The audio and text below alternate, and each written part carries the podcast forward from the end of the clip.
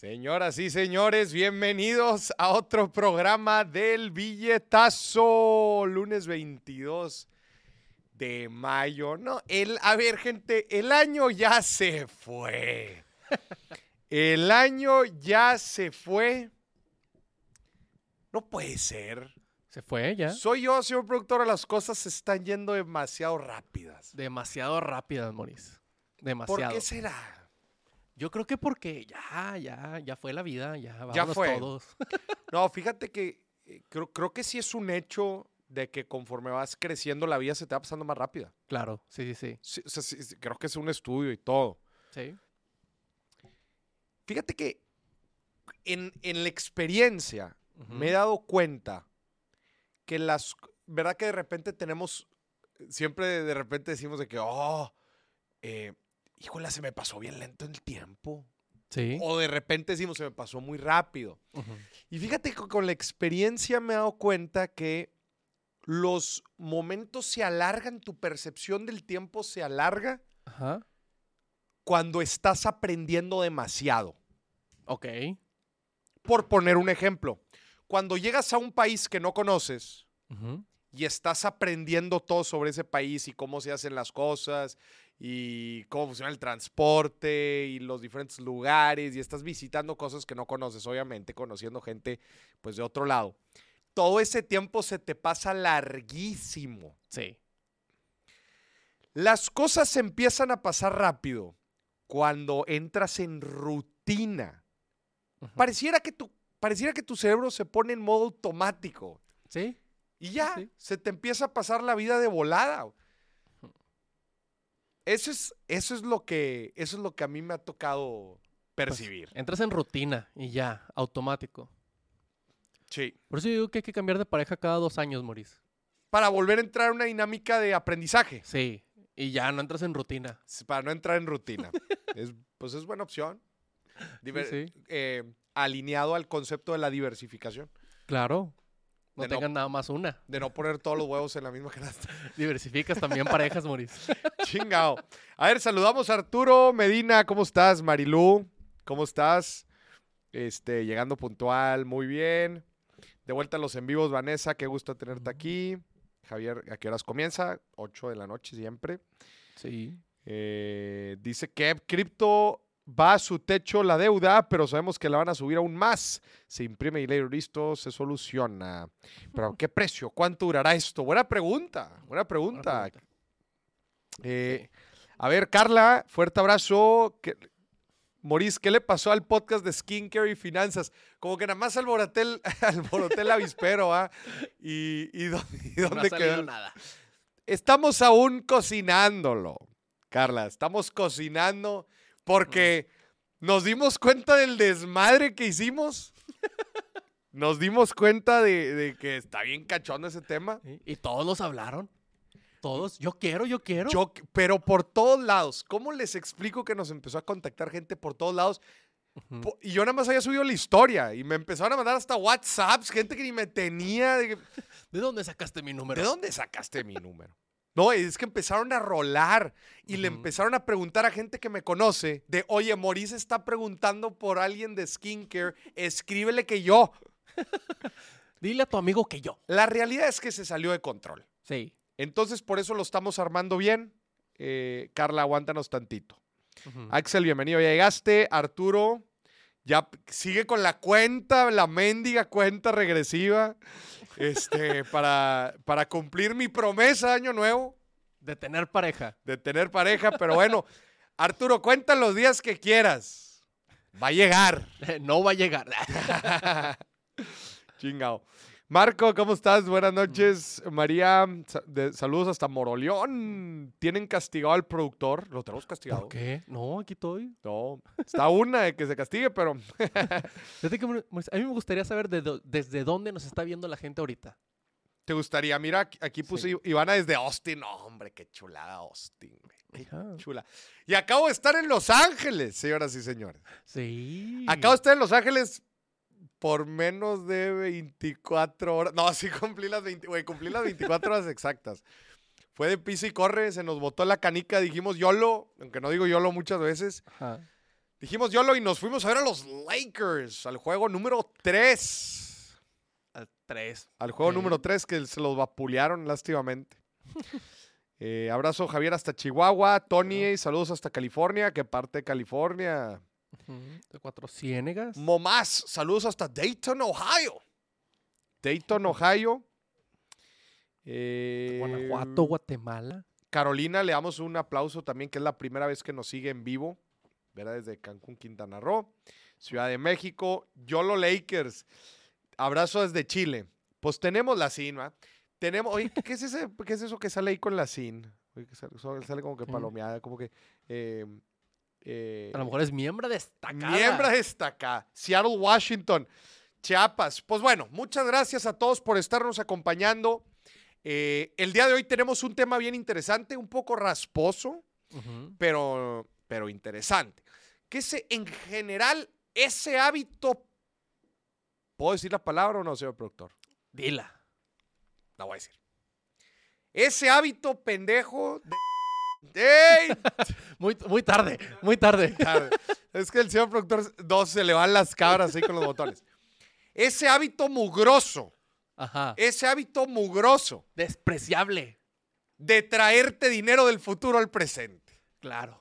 Ese hábito mugroso de traerte dinero del futuro al presente a través de instrumentos financieros de deuda, o también llamado la adquisición de deuda.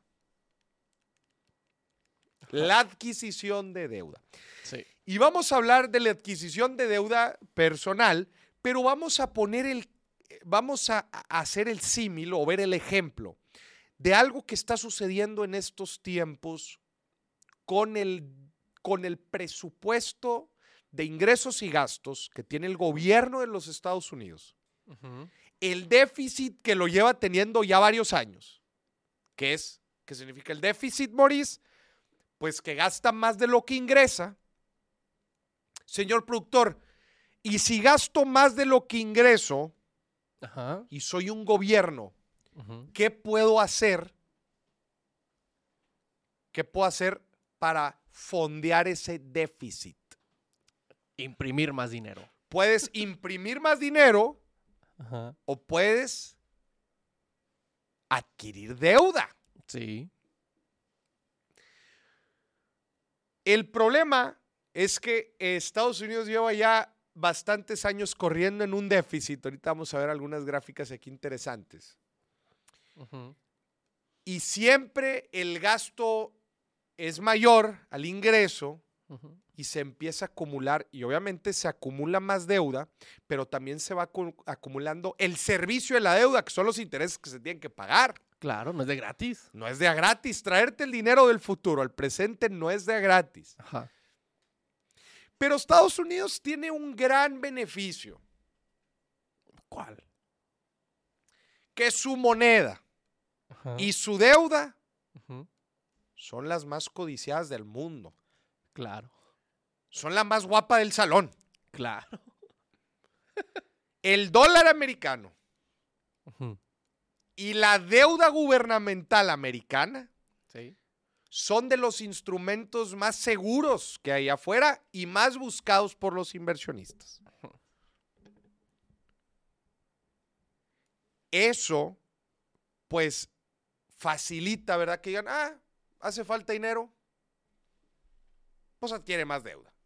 No pasa nada. No pasa nada. El problema es que la deuda ha ido aumentando de forma desproporcionada. Vamos a ver ahorita, casi 30 billones en español. Billones. ¿Qué? Es una lana, güey. ¿Sabes De dólares. ¿Sabes cuántas paletas payaso te puedes comprar con ese dinero, Moris? Por favor, señor productor, ¿me puede poner la gráfica Claro. De la deuda y del límite de la deuda, cómo lo han ido aumentando? Ahí te va. En este momento. En esta gráfica, traído ustedes por la Secretaría del Departamento del Tesoro de los Estados Unidos de Norteamérica. Patrocin... Ah, no, Pa- no, todavía no. todavía no, todavía no, en algún momento, cuando la administración del próximo presidente, porque va a haber cambio. Ajá. Ve usted la línea roja, es lo que por ley permite el Congreso, el Congreso de los Estados Unidos, permite poder endeudarse. Es como si tú, tu señora esposa, tu pareja te dice, si te vas a endeudar, nada más te puedes endeudar hasta cierto monto. A ti te ponen, señor productor, te lo han puesto. No, no, yo estoy soltero. ¿Tú lo pondrías? Eh, claro. A tu pareja, eh. No te Eh. pases de lanza. Eh, nomás hasta aquí se puede, ¿eh?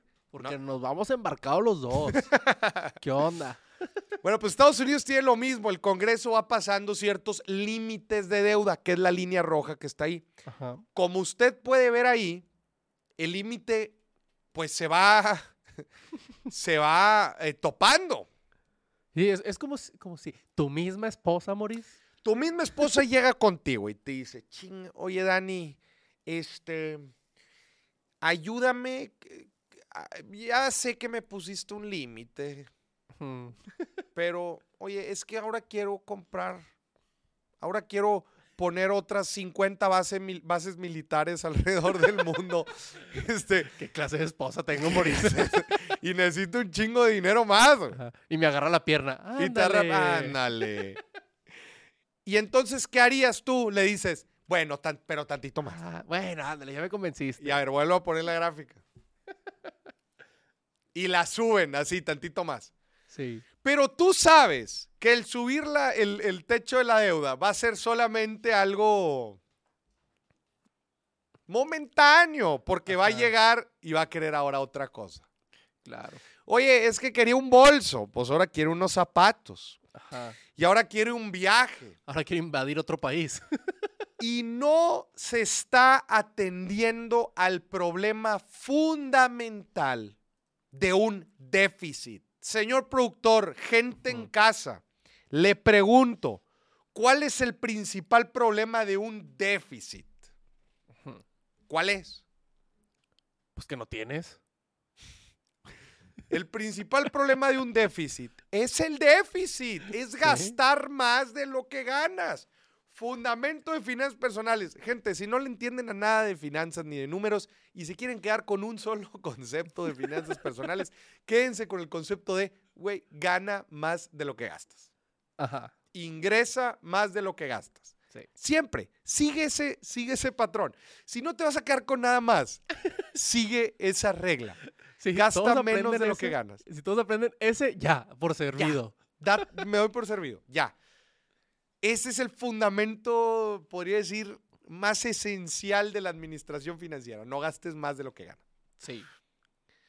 Bueno, pues el problema, ponme otra vez la gráfica, el problema es que Estados Unidos no logra hacer esto y, la, y cada vez adquiere más deuda. E inclusive en algunos periodos se ha, li- se ha eliminado, se ha suspendido el límite. Como podemos ver ahí, en tiempos de COVID, se suspendió el límite de la deuda. Dijeron, date. Da, tú date, carnal. Date. Es como si tu pareja, no sé. Imagínate que tu pareja la... Güey, chingado, vamos a hacer- Es que yo voy para el ejemplo que estoy Te acaban de... ¿Qué? A la pareja. de- Dice, oye, me quiero hacer una lipo. Date como magnate. me quiero tunear. Me quiero tunear. ¿Y qué Date, dices? date. no hay límite de deuda. Ah, no, no. No, señor no, señor imagínate- productor, por eso no tienes pareja, güey. ya sé. Ah, no, ima- imagínate que, que, que tiene un accidente. O sea, comparándolo Ándale, con, con ándale. la... Eh, con- como con el COVID. la El. COVID. Sí. Los países se metieron en un accidente. Ahí ¿Está? Entonces ahí, pues... Le dices, dijeron al gobierno, al, al secretario del Tesoro, le dijeron, date como magnate. Y si Sí. te fijas, si ves ahí el año 2020, Sí. hay un incremento importante. ¿Ya viste? De hecho, es, es, es un incremento mucho más abrupto de, de lo normal. Pero bueno, ¿me puedes poner la gráfica del déficit de Estados Unidos? Vean esta gráfica. Y les pregunto yo a ustedes, eh, ojo, esta gráfica empieza en 1940. En, la, en, el, en el inicio, se puede decir, el inicio de la Segunda Guerra Mundial. Ajá. Y te pregunto yo a ti, señor productor, A ver. ¿en qué periodos han sido los déficits? eh, los, por- lo- los datos que ven aquí en esta gráfica son porcentaje del PIB. Las barras de abajo representan un superávit o un déficit de la cuenta del gobierno con respecto al PIB. Ok. O sea, podemos ver ahí que en la Segunda Guerra Mundial, son las barras de abajo, llegó hasta casi el 30% del PIB, el déficit. Sí. ¿Qué significa eso? Que si el PIB de Estados Unidos era, era 100, Ujú. estos carnales gastaban 130, por Ya. simplificarlo. Es que ¿Por qué? Traían ahí unos pedillos que tenían que Traían unos resolver. pedillos que tenían que resolver. Oye, adquiere deuda. Necesitábamos impulsar el esfuerzo militar. Por, por eso, Moris, ya, ya no tenemos arte chido, Moris. ¿Artes? Sí, o sea, obras de artes buenas. ¿Por qué? Porque la última vez que le negaron la entrada a una escuela de arte a alguien, se hicieron unos pedotes. Chinga. Ya por eso no está tan chido el arte. Gracias por, ese, por esa animación al señor productor. Bueno, si te fijas, hay tres momentos importantes de déficit en la historia de Estados Unidos.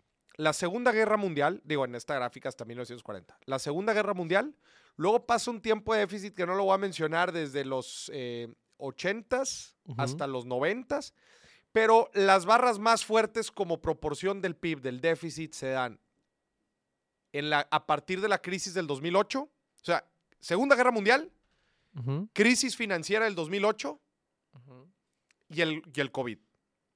Ok. Son esos tres momentos en donde Estados Unidos se ha dicho a sí mismo, date como magnate y déjate caer con los gastos con proporción de los ingresos. Ajá. ¿Ok?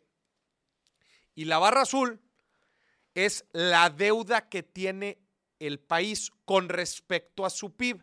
Yo siempre le he dicho a usted, no se endeude más del 30% de lo que gana. Com- como servicio de la deuda. Esta es deuda total. O sea, ahorita está cerca entre, entre el 100, es- creo que ahorita está en, creo que en 100, 130% del PIB. Ujú. ¿A qué equivale eso, Moris? Que tienes una deuda equivalente 30 veces más de lo que ganas. 30 veces más. Sí, 130% del PIB. Es una lana. güey. Ok. ¿Sí me entendiste o no? Eso lo, de- lo de 30 veces más no. La pregunta se, se, ha de pregunta- se ha de decir la gente, bueno, ¿y en qué gasta Estados Unidos? Ponme el presupuesto. Ujú. Podemos ver en esta gráfica, este es el presupuesto de Estados Unidos. Si tú ves lo azul de afuera es el gasto, lo verde de adentro es el ingreso y el gran pedazo rojo es el déficit. O sea, todo eso es lo que les falta. Todo eso es lo que no ganan, que gastan. Sí. ¿Ok? Su principal ingreso, income tax, después payroll tax, es el, el- el tax de nómina, y el corporate tax. Una proporción pequeña comparado al income tax, Ok. ¿ok? que es el, es el impuesto, eh, impuesto a los ingresos de la gente. ¿ok? Y mira los gastos. Social Security, Ajá. salud, Sí. Income Security, que son principalmente los programas de apoyo a la gente. Defensa Nacional. Medicare, que también tiene que ver con seguridad social. Y, Ah, y- ¿no vendían maquillaje ellos? No, güey. Ok. Educación, Ajá. pago de intereses, Ajá. beneficios de veteranos y transporte. Ok. El problema fundamental es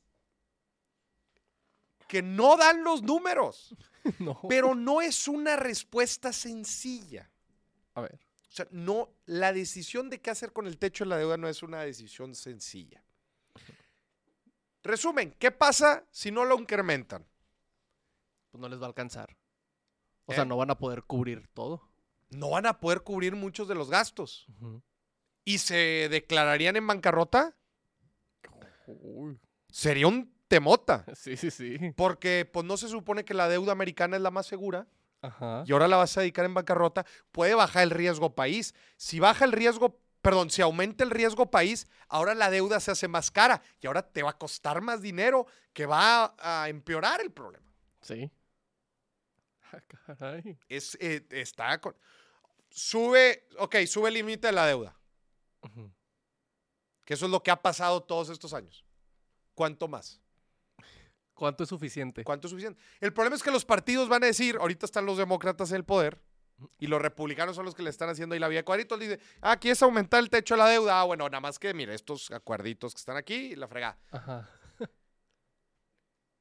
Pero todo lo que ha sucedido es aumenta el techo de la deuda, que este no sea un problema que me toque a mí. Y se van pasando la papa caliente. Sí. ¿ok? Entonces, este se convierte en un grave problema, porque, ah, cualquiera podría decir, oye, Maurice, ¿y por qué no reducen los gastos? ¿No? ¿Estás de acuerdo? Sí. Cualquiera puede decir, oigan, pues si gastan más de lo que ingresan, pues reduzcan los gastos. Qué fácil.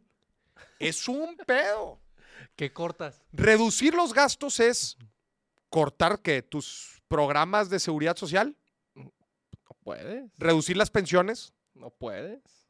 em, reducir el gasto en, en- en, eh, en- en el gasto militar, Híjole. en defensa. ¿Tú crees? A los veteranos que uy, te, te hacen un pedote nacional. ¿eh? Dice Fidel, esquema Ponzi para todos. Sí. Chingado. Dice CEO Orlando. El principal problema de un déficit es no saber que estás en él, hasta que por obligación y necesidad tienes que liquidar o enfrentar los problemas globales como, como quiebra. Dice Carlos, para el Mundial del 2026 lo recupera. Híjole. Dice. Omar, el señor productor también dice cosas cancelables como Arturo. Sí, pero no en este programa. Los digo en otros lados. Oye, pero entonces está interesante ver qué es lo que va a suceder. Se han planteado diferentes escapatorias.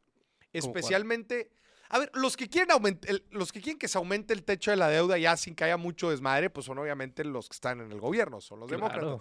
Güey, han dicho cosas tan locas. He, escu- he- he leído de todo. Como algunas de las cosas. Digo, a ver, todo el principal tema es porque el, eh, el aumento del techo de la deuda tiene que pasar por el Congreso. Sí. Güey, han dicho de, ¿por qué no crean una moneda? ¿Por qué no imprimen un billete de un trillón de dólares? Porque eso lo puede hacer la Reserva Federal. Eso no tiene que pasar por el, por el Congreso. Ajá. Entonces, impriman un, un billete de un trillón de dólares, escóndanlo. Uno. em- sí, uno. Un billete que valga un trillón de dólares y, ya con eso se termina el problema. ¿Estás de acuerdo? Porque, Sí. ah, pues ya, ah, ya tenemos un trillón de dólares. ¿verdad? Ya no tiene que pasar por Congreso y ya hay dinero suficiente. Les darían la madre a su inflación, pero bueno, dicen, ya, no tiene que pasar por Congreso. Imagínate los del Oxxo que nunca tienen cambio llegar con uno de esos, Maurice. Hay otros, hay otros que dicen que el, el- el- el artículo 40 de la Constitución, el artículo 14 de la Constitución de Estados Unidos es lo que los va a salvar, porque el, el artículo dice, la deuda de Estados Unidos es, la deuda de Estados Unidos se debe considerar eh, innegociable y como, ¿cuál es? Eh, Inamovible. Sí, como, como decir, siempre, siempre cumplidora. Ajá. Entonces, que ese debe ser un derecho constitucional y que sí o sí, independientemente del Congreso, tiene que subir la deuda. Híjole. Está bien complicado. Está sonando a alguien ahorita eso de pasarse el Congreso por el arco del triunfo para hacer decretos, pero no me acuerdo bien, ¿eh? Sí. Se puede venir una devaluación fuerte del dólar, es correcto, pero ¿cómo se saldrán de este tema de la deuda? Si lo siguen pateando, se van a meter en un problemón. O sea, Claro. si siguen aumentando el techo de la deuda, ¿qué sigue? Eh, tienen que ajustar fuertemente el tema del déficit. O sea, todo parte de ahí, ¿verdad? No puedes estar años y años gastando más de lo que ganas y... Ah, pues adquiere más deuda. Oye, pero ¿cómo vamos a pagar? Porque ahora tenemos un servicio de la deuda de este tamaño y gastos de este tamaño. Pues más deuda. Y es como ir pagando una tarjeta de crédito con otra, güey. Claro. Es literal eso. Sí. Es ir pagando tarjetas de crédito con tarjetas de crédito y decir, pues bueno, no me alcanza, bueno, pues nos... Y el problema es que, pues el mundo sigue prestando. Sí. Pero ¿a qué tasas? Eso también. Si defaultean, se va a empezar a hacer la tasa muy alta y cada vez le van a empezar a prestar más. Hay inclusive otras, otras opciones, opciones que han puesto sobre la mesa de refinanciar mucha de la deuda para poder bajar su valor, Ajá. ofreciendo tasas más altas. Tasas más altas, reduces el precio, el face value Ujú. Con los acreedores que tienes actualmente. Pero buena pregunta, ¿a quién le debe Estados Unidos? A ver, dentro de los Buena fundamentos de la deuda, dentro de los fundamentos de la deuda, siempre tenemos que, eh, o sea, si, si nosotros estamos teniendo problemas de deuda, lo primero que tenemos que entender es, a ver, ¿a quién carajos le debemos? Sí. Vamos a ver a quién le debe Estados Unidos. Tenemos una gráfica. Hoy vinimos preparados, tenemos gráficas de todo. con todo, Moni. Podrías poner Es que estaban editando algo acá. Entonces, ahí te va. Chécate a quién le debe Estados Unidos. Prácticamente a quién le debe Estados Unidos es sinónimo de quién tiene instrumentos de deuda de Estados Unidos. ¿Quién tiene el poder sobre Estados Unidos? No, quién tiene instrumentos de deuda. Poder no creo. Bueno, en teoría. Pero mira, hay, hay eh, acreedores domésticos del lado izquierdo y extranjeros del lado derecho. Ok. El acreedor más grande extranjero es Japón. ¿Ya viste? Sí. El acreedor con un trillón de dólares y un poco más. eh, no, un billón en español. Un billón de dólares. Japón. Ok. Después China. Ujú. estos carnales van y dame setes. Vámonos, güey. Pero chingos. Sí, sí, sí. Luego el Reino Unido. Y luego, ¿quién dice? Bélgica. Y bueno, y, y el. Y, y- y muchos otros, muchos otros este, eh, países. Pikachu tiene el poder sobre Estados Unidos. O sea, sobre la deuda. Pikachu, sí, pues una, una gran parte. A ver, vuelven a poner. Y ahora, ¿quién tiene deuda interna? Ujú. Fondos, fondos de inversión, gobiernos locales, en la misma Reserva Federal principalmente, etcétera, etcétera. ¿Qué fue? Es que dicen acá en el chat que claramente le debe Electra y a Coppel. Momas dice, Estados Unidos claramente le debe a Electra y a Coppel. Ahí, ahí ha de estar, ¿verdad? Por ahí. En Depository, no, en... en que les que no alcanzo a leer. Other demands, por ahí. Other domestic, por ahí estar. Ha ido Biden con su tarjeta de Bancoppel. ahí. Ya. Aquí Sí. debo, debo un chingo. Debo un chingo, oiga. La han de estar marcando allá en la Casa Blanca. ¿va? No hay que querer contestar el güey. Al correo le llegan las cartas de. Dice Arturo, el señor Burns sí imprimió un billete de un trillón de dólares y Homero lo quemó para hacer chuletas de puerco de barbecue. ¿Es cierto? En, los, en Los Simpsons Sí. salió un billete de un trillón de dólares. Sí, hay un episodio. Dice Fidel, para mí que Estados Unidos se metió eso de los micropréstamos y por el camino se topó con los montadeos. Oye, qué, qué, qué creativo anda la, la gente, ¿va? Sí. Eh, aprovechando, Mauricio, esta pausa, voy a decir nada más un comentario. Que yo veo a 300 personas aquí conectadas y no veo 300 likes en el video, en la transmisión. Hay que ponerle like, señoras y señores. Denle like a la transmisión para que más gente se entere del problema de traerse dinero del futuro al presente. Así que denle like. Ahora. Ahora. La alerta. La No se alerta. asusten los de Ciudad de México. Espérense. Es, es- es Estados Unidos que está haciendo EPEX otra vez para cobrar.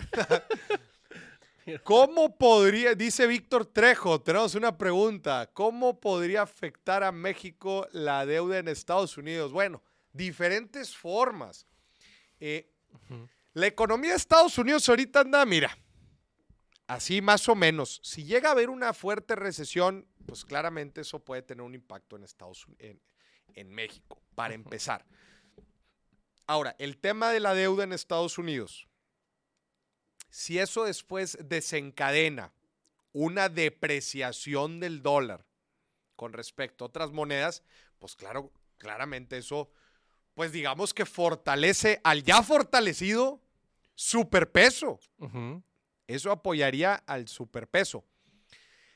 Que la otra vez estaba platicando con, con una persona y me decía, es que Maurice, que esté el superpeso no es necesariamente bueno. Y yo dije, nunca dije que fuera necesariamente bueno. ¿A quién crees que no le ayuda que haya un superpeso? A la monetización de nuestras redes, Maurice. A todos los que ganan en dólares, a todos los que ganan en dólares, claramente no les conviene. sí. Y sabes otra cosa, ¿Qué? pues muchos, por poner un ejemplo muy claro en nuestro país, muchos turistas pueden decir, chin, hombre, pues co- antes con cada dólar, pues me alca- hacía garras en México. Claro. Y ahora ya no tanto. Ahora ya no me alcanzan tantos pesos con los dólares que traía. ¿Sabes qué? Mejor vamos a viajar por Estados Unidos. Está más barato. O sea, para ellos les sale más barato. A ellos les sale más barato. O sea, les sale más caro venir. Sí. Entonces, ay, qué bonito porque a nosotros nos alcanzan más cosas. Pues sí, pero a todo lo que tiene que ver con comercio con Estados Unidos, pues sí puede tener un, un impacto. Sí. Eh, eh, la fortaleza de, este, también la- los que mandan remesas, Claro. pues les caen menos pesos. Sí. Aquí dicen todos los que trabajamos en USA. Sí. Sí. Oye, yo estoy impactado con los precios de Los Ángeles. Sí, sí. Una cerveza en el una, una cerveza en el Staples Center. ¿Cuánto crees? Una cerveza. Bueno, de vasito, ¿eh? Vasito. Eh, a compararlo aquí como en el estadio, unos 100 pesos, 200. O sea, eso sería 5 dólares, más o menos. No, ¿Cuánto? más. ¿Cuánto? 20 dólares. Ah. Una cerveza en el Staples Center de vaso, que eran Ajá. creo que 16 onzas. ¿Sí? ¿Sí, no? Es el vaso de 16 onzas. Güey, 20 dólares. No manches. Oye. Le dije, oye, compadre, ¿huele a la cerveza o qué, carnal? Ey, te, quiero un vasito, no todo el barril. Le, le- le decía, ¿does the beer fly or what? No, not the barrel, just the bottle, just a, just a glass, just a glass, man. Que mandarán los alcohólicos para allá, Moris. Dice, yo, yo te lo juro que sí, dejan de güey, tomar. dejan de Dice, no, hombre, güey, pues, ¿cómo le hago? Dice Rebeca, yo estoy construyendo en México y ya no alcanza para el maestro. Ay. La raya es que el, el superpeso está muy bravo, güey. Ajá. Dice, dice Momas, ya ni ganas de venir a trabajar acá, Moris, porque traba- trabajar en México y estar con la familia no tiene precio. Mira, bueno, pues aquí el comentario. Eh, yo estoy, dice Héctor, yo estoy en trámite para estudiar en Canadá, así que el dólar baja, el peso sube, me conviene, así que para ir a la escuela con menos pesos, pues sí, para ti con. Bien. Ah, Sí, pa' ti- sí. pa' ti a- a toda madre. Eh, eh, ¿qué- qué- dice Fidel que, que te acangrejas con una, ¿o qué? La cerveza. O sea, que si estaba tan fuerte que No, costaba 20 dólares. Suavecito, aquí. Oye, te, te amensa más aquí la carta, la carta blanca. La No. carta blanca. Pero a ver, ¿qué podemos, qué es lo que vaya, qué es lo que va a suceder? Vamos a ver hacia ahora hacia el futuro con el tema de la deuda en Estados Unidos. A ver. Que Estados Unidos no suba la deuda. De hecho, anunció la Secretaría del Tesoro, el Departamento del Tesoro en Estados Unidos, que a partir de junio Ujú. Se acaba el dinero. No. Se acaba el dinero y van a empezar a utilizar unas reservas que no, que no duran para mucho. Van a sacar ya el dinero debajo del colchón. Ah, Exactamente. Ya, ya le saca así del- de, de su colchón, dice, bueno, raza, pues, pues esto es lo que alcanza y listo.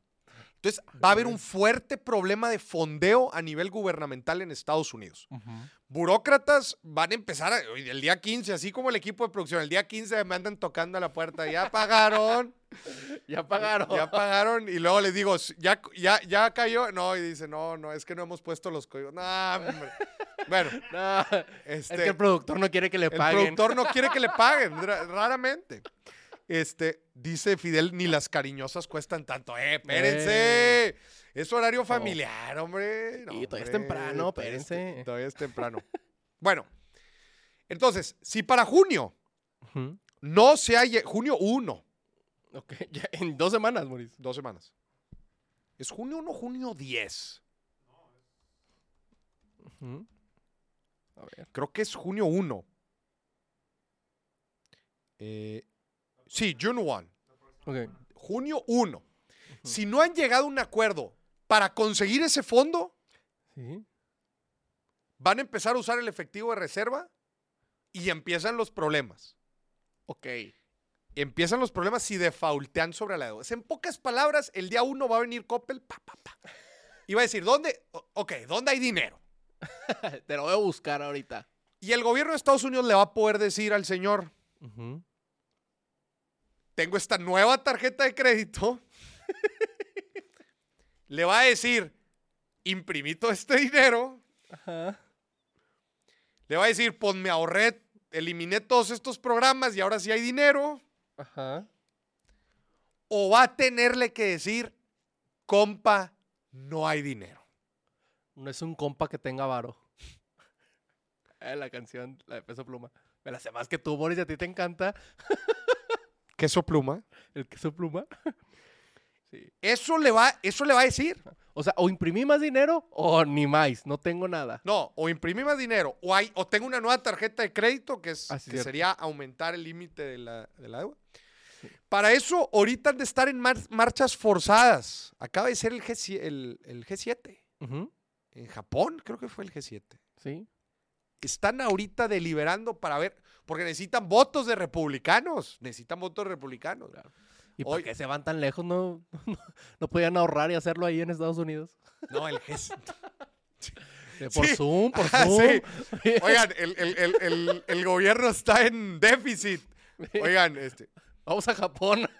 no, pues por Zoom. La delegación americana va por Zoom.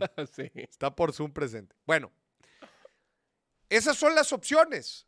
Para, para poderle presentar opciones al señor de Coppel que está cobrando afuera, tiene que, pues se tiene que poner de acuerdo con los republicanos. Claro. Y si esto no pasa, si de plano le dice el señor, oiga, no hay dinero. Y si acaban los fondos de reserva que tiene la Secretaría del Tesoro, Ok. Estados Unidos estaría declarando en bancarrota. Estaría defaulteando sobre la deuda. Ahora, defaultear sobre la deuda, lo primero que tiene que suceder es que se hace una priorización de pagos. Bueno, pues a ti te pago, a ti no, oye, espérame, tú vas primero, tú vas después. Pero, se, pero el dinero tiene que venir de algún lado. Empezaría a aumentar otra vez mucho el costo de la deuda de Estados Unidos. Y se, podría venir, se, po- se podría venir un problema grave y una depreciación fuerte de la moneda americana Ok. con respecto al resto del mundo. Ah, Moni. Nos pagan en dólares, Moni. Sí nos daría la madre. Sí, sí, sí. Estados Unidos. Está- tú Venga. puedes. Tú puedes, Estados Unidos. Venga, billete de trillón de dólares. Sí, pero tienen literalmente hasta el próximo jueves para decidir. Para ver si se ponen de acuerdo o no. Va a ser una fecha muy importante. Digo, creo que el fondo de reserva les va a dar algo de tiempo, pero tendrían que llegar a un acuerdo. Pero se tiene que atender el problema de raíz. ¿Cuál es el problema de raíz? ¿Cuál es? Que están gastando más de lo que tienen. Exactamente. Y se tienen que poner a trabajar eso. Ya se acabaron los tiempos de tú patea la deuda, hombre, luego vemos, le to- que le toque a Trump. Ajá. Que le toque a Trump. Que le toque a Trump, que le toque a Biden, que, le- que Obama la arregle. Nadie la arregla. No se la van pateando. Se van pateando. Porque es muy... A ver, señor productor, te pregunto, si te acaban de ser presidente de Estados Unidos, ¿a poco no es muy atractivo que te digan, te puedes gastar lo que te quieras? Claro. ¿Sabes por qué? Porque es políticamente mortal meterte a temas de recorte de gastos. Sí, sí, sí. Ni noso- si a nosotros como personas se nos dificulta recortar gastos, ¿por qué? Porque recortar gastos significa no irte de viaje a donde te querías ir, este, no comprarte la camioneta que te quieres comprar. Mantenerse en un presupuesto es doloroso Claro. y políticamente hablando es mortal. Sí. Y aparte se ve más bonito en, en ya acabando tu, tu periodo de presidente que, ay, mira, construí todo esto a que digas, ah, mira, me ahorré todo esto. Exacto. ¿Sabes? Porque aparte no te lo vas a ahorrar. Exacto. No, pues ni modo, era lana quemada para deudas que adquirieron las gober- eh, eh, eh, los gobiernos pasados. Eso es lo peor de todo. Sí. O sea que el costo de oportunidad de ese dinero, políticamente hablando, es es enorme para ti. Imagínate, otra vez, es que traten de imaginar eso. Tú eres el presidente de Estados Unidos y te dan 10 pesos y te dicen, con estos 10 pesos tienes que hacer todas las obras de tu, todas las obras y programas de tu administración. 10 pesos. Y llega alguien y te dice, oye, pero esos 10 pesos, ¿podrías destinar algo de eso a pagar algo de la deuda que adquirió la raza antes que tú? Pues ni la adquirí yo, ¿para qué? ¿Por qué lo va a pagar yo? Pues ahí dice gratis. Ahí dice gratis. Ahora, pregunta, otra pregunta de la gente. Aquí dice, a Biden no le apura porque tiene 144 años. ya no le toca. A ver, tenemos otra pregunta. No asustes, Moris. Voy a sacar dólares y los convertiré a pesos. ¿Me recomiendas? Ah, ya van a empezar. A ver, a empezar. Ya van a empezar. Márquenle a Chumel. Márquenle a Chumel. Al parecer él tiene mejores consejos. Este. No, a ver, tranquilos. Independientemente de si el dólar se aprecia con el precio, siempre es una buena estrategia tener una diversificación en inversiones en monedas. Y esto por cobertura. Acuérdense que este tema también cambia muchísimo. Este, y lo más probable es que van a llegar a un acuerdo ahorita para solucionar el corto plazo. Sí.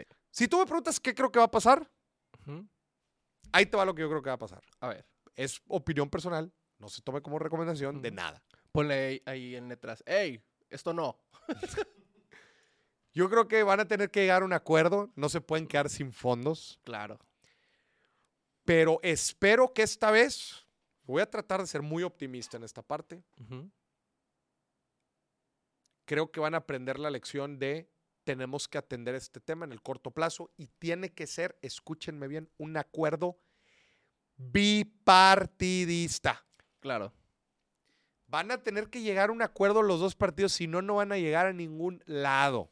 Sí, porque siguientes elecciones, si cambia de partido, la va a regar otra vez, ¿sabes?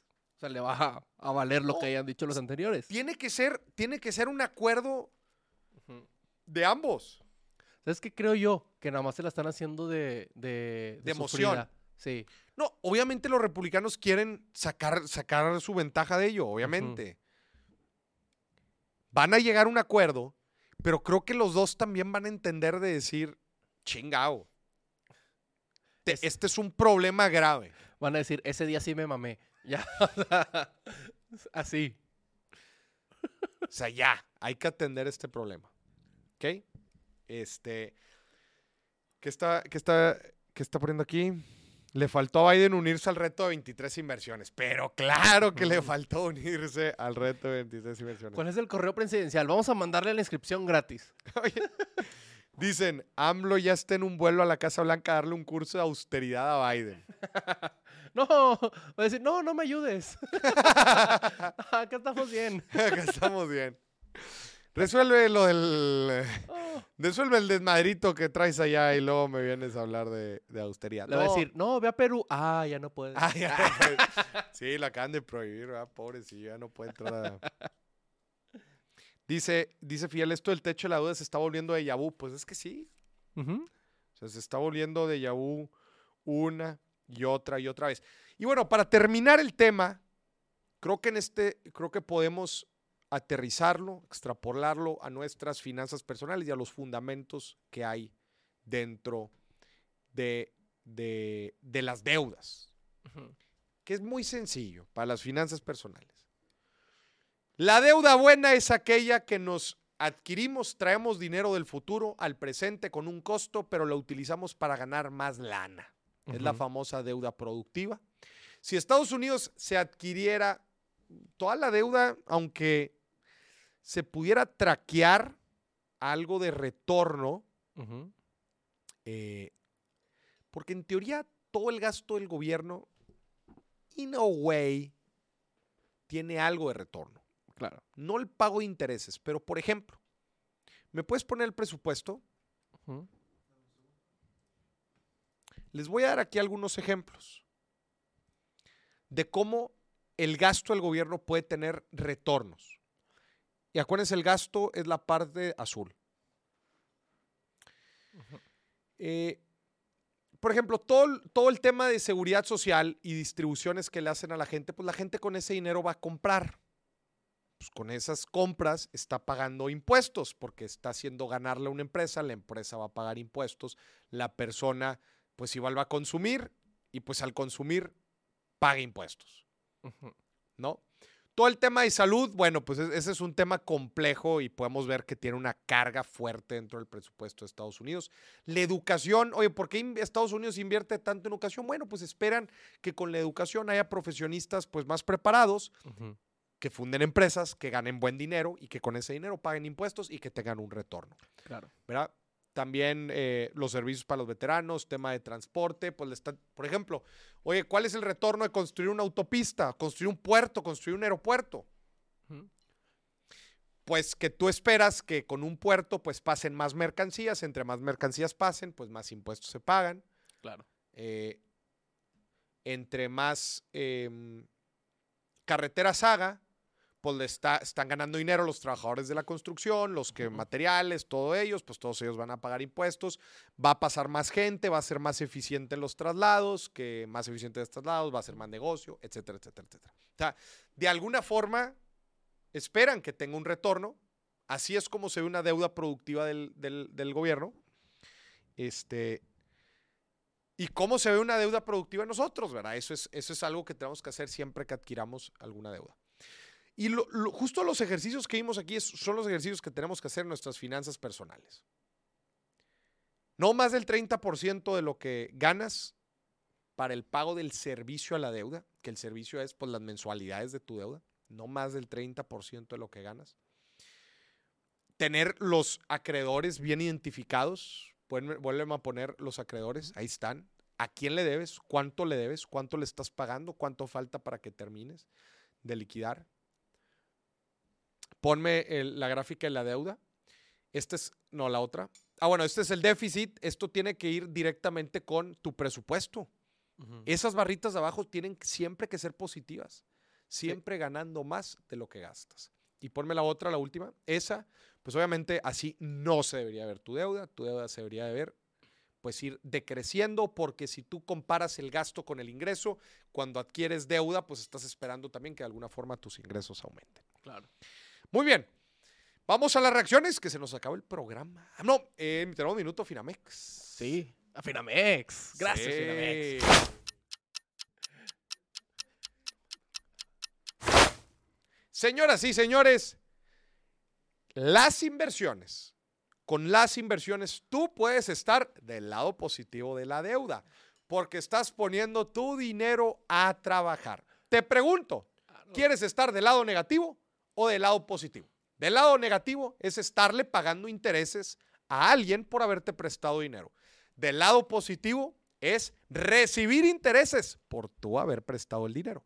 Si quieres estar del lado bonito de la deuda y poner tu dinero a trabajar, empieza con Casa de Bolsa Finamex, casa de bolsa reconocida y con más de 40 años de experiencia en México. Descarguen la aplicación de Finamex, más pesos.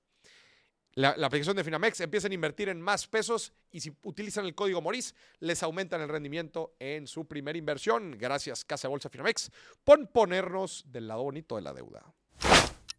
Gracias, Finamex. Te quiero mucho. Vamos a las reacciones. Oye, tenemos ahí el logo de FedEx.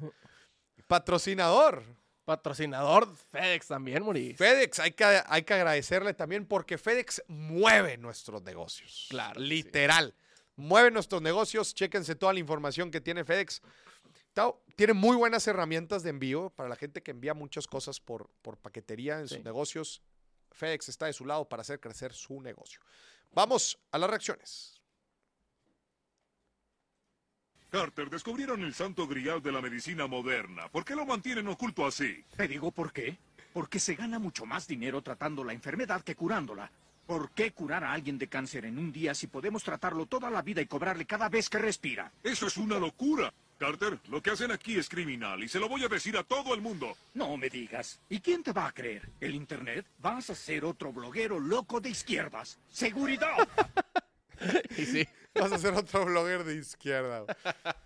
Es bien delicado el tema, el tema de salud, cómo se manejan las patentes. Inclusive, de hecho, habíamos hecho una historia sobre, esta, sobre una de las personas más odiadas en, Sí. en el mundo, que era esta persona que había adquirido una patente por, no me acuerdo cuál era la medicina, pero le había puesto un precio súper, súper alto. Sí.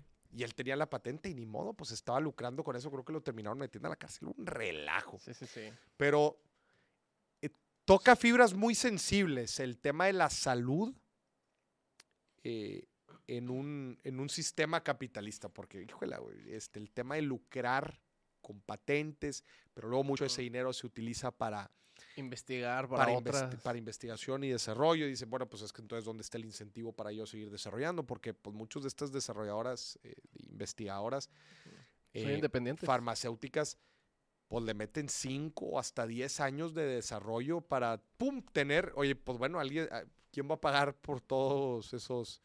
Este, pero bueno, muchas de, luego de estas medicinas también son impulsadas por fondos gubernamentales, que bueno, pues ahí ese es otro tema, ¿verdad? Pero es, es un tema delicado. Vamos al siguiente. Un saludo a Rusa. Ok, tengo un poco de estabilidad económica. Creo que es momento de Comprar juguetes que quería tener en mi. ¿Te ha pasado? Sí, soy yo. Ese, ese video me representa al 100%, Sí. Yo cuando empecé a ganar lana, compré algunos Legos. Los Legos siempre a mí de chico se me hicieron unos, unos em, Artefactos de lujo. juguetes caros. El Lego Sí. es caro com- sí. comparación de otros, de otros juguetes. Y sí, como que dices, ahora ya tengo el billete, ya no tengo que pedir dinero a mis papás. Este, Y nadie me va a detener. y nadie me va a detener.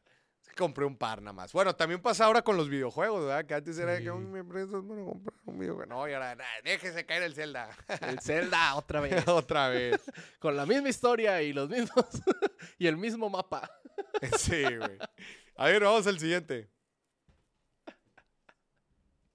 $26,000 for one dinner. Okay, no, no, no. This could be explained. Tell them about the sides you ordered. sides, son. Sides, sides, $26,000 worth of sides? Es el logo de Wall Street. Ahí acabó. Sí, acabó. When you start budgeting and realize how much you spend on food. Güey, literal. Literal. Las comidas fuera de casa güey, Ajá. y, y- y el súper así cuando está haciendo el súper y, ay, esto se me antoje. El otro. Son los juguetes modernos. ¿Sí? Son los juguetes de la adultez. Ajá. Guris para la casa. No, no nada más la comida, pero de que cositas así, de que, ah, esta, Esta planta. esta planta está con ganas, o, o este contenedor para meter cosas este, la de la cocina y la madre. Aesthetic. Eh, Sí. Esta cafetera, por ejemplo, a mí las cafeteras, güey. Ajá. Esos son mis juguetes de adulto. ah. Pues fí- Fíjate, Maurice, la, la comida, Maurice. Yo, este, este mes. No, pero tú no eres referencia para nada. No, güey, pues espérate, espérate. Este mes eh, me compré cositas que. ten- unas que tenía que comprarme y otras que. ¡Ay, salió el Zelda! O sea, cositas y reduje todo lo de la comida. Y, o sea, no me salí de, de mi presupuesto habitual. Pero ya no compré comida afuera. Por. Por eso, mamón, pero nada más lo transferiste, no lo redujiste, güey. O sea, ya de por sí ya gastabas un chingo en comida, güey. Pero, o sea, Pero a ver, señor productor, ga- ganas más de lo que gastas. claro. Sí, mucho más. Estoy seguro que identificas todos los gastos pendejos que haces. Es que, es que yo nada más gasto en comida, Maurice. Es el único, el único gasto pendejo que yo tengo. Sí, es sí cierto. Es que tú, por ejemplo, los fines de semana no gastas tanto. No, o sea, me gasto de que los 100 pesos del estacionamiento al lugar donde voy y en el mismo lugar donde voy me pagan, entonces no lo considero gasto. Ya, O sí cierto. No, sí cierto. Sí cierto. No tienes... Malo fuera que tuvieras otros gastos. y, güey, güey, güey, haz una lana. Sí, pero yo solo gasto en comida. Eso es lo que gasto. No, muy bien. A ver, vamos, a ver qué más. Y en cariñosas, nah, no es cierto. Bien cariñosos, chinga. Mi novia vendió mi auto por una pequeña discusión. Ahora la estoy demandando.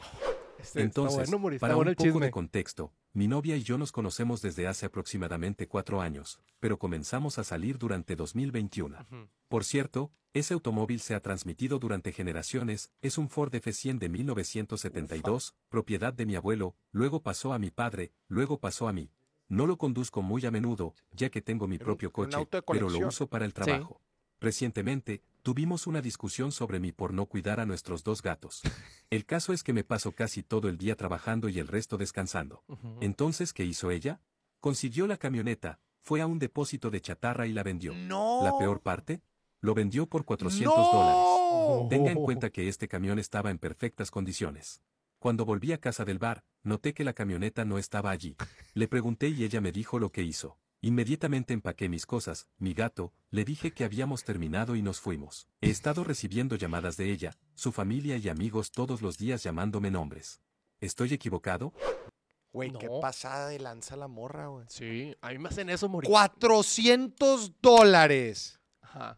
Digo, si era una camioneta vieja, pero pues del 72, si la tenía bien cuidadita, podría ser clásica. Sí. Son de colección. 400 dólares, oye, ya, como están los precios de los usados ahorita. No, hombre, está loca. Hubieras. tenía dos gatos, ¿va? Uno era de él y uno de ella. Sí. Hubiera quemado el gato de ella y me hubiera ido con el mío, güey. No, que, oye, qué gacha. Era una, era una camioneta hasta del abuelo. Claro, era de generación en generación. Te apuesto a que si el compa vuelve a la chatarrera y le dice, oye, carnal, por favor devuélvemela por los 400. Nah, hombre, le van a decir, "Ah, te llamabas, carnal. Sí, no. No, hombre, Sí. no, no. Qué feo. Yo también lo hubiera dejado en ese momento, Maurice. Oye, ¿ya viste lo que pusieron aquí? Dice Fidel, si el productor gana más de lo que gasta, bájale el sueldo. Oh, no, no, Maurice, ahí estoy Block, tablas. Block. Estoy tablas ahí. Estoy tablas, Mori, de hecho no alcanza. De hecho, te iba a pedir un aumentillo. Dice, el señor productor debería invertir en un curso de cocina, por favor. No, es que sé cocinar muy rico, Maurice. Pero mi ritmo de vida muchas veces no me da, ¿sabes? Eh, está muy duro el jale, va. Sí, no, es que... Y luego uno pide vacaciones y se las quitan por una grabación. no. eh. A ver, vamos al siguiente. Ya se acabaron, Maurice. ¡Se acabaron! Sí. Te van a sacar de contexto y te van a cancelar, Moris. ¿Por qué? Ah, Por el lo- gato. Por lo que quebra al gato. Ay, ver el contexto completo, ya. Aquí no le, aquí no le tememos a la cancelación. Chingao. Ya, Bueno, me asusté, ya me asusté el pie. Ah. Gente, muchísimas gracias por acompañarnos. Eh, denle like, denle like al programa, por favor. Ahí la manita. Si le gustó la explicación de la deuda, de cómo lo podemos extrapolar a nuestras finanzas personales y de cómo pinta el contexto eh, financiero de Estados Unidos, yo siempre he dicho esto, señor productor, las finanzas de los gobiernos, las finanzas de las empresas y las finanzas de las personas, los fundamentos son los mismos, Los no mismos. cambian. ¿Qué cambian? Las fuentes de ingreso, los gastos, pero todo lo demás es lo mismo, entradas y salidas de billete. Claro. ¿Cómo hay entradas? Por impuestos, por deuda. ¿Cómo hay entradas? Por trabajo, por deuda. ¿Cómo hay salidas? Por gastos del fin de semana, por comida, por o por programas sociales o por sa- salarios, lo que sea. Los fundamentos financieros de gobiernos, empresas y personas son los mismos. Son los mismos. Así que puede usted juzgar las finanzas de una empresa y las finanzas de una persona y de un gobierno de la misma manera que si usted se visualiza dentro de su manejo personal.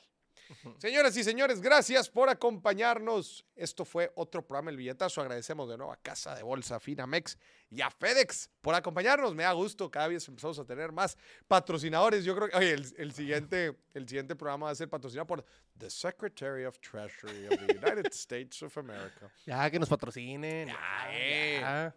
Estamos, oye, sí, no manches, estamos explicando el desmadre en el que está, estamos impulsando. eh, ya lo dijo el doctor Simi, lo mismo pero más barato. O la 4T, si AMLO quiere... Nah, no es cierto, no es cierto. No, No. no, no.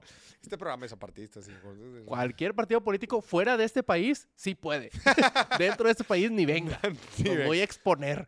Oye, Moris, ¿pero dónde se graba el billetazo? Ah, ¿dónde están? ¿Quién sabe? Ah, no, no. ahorita, por ejemplo, estamos en, en el estudio de, de- de Los Ángeles. Ahorita estamos en Los Ángeles. Ay, bueno fuera.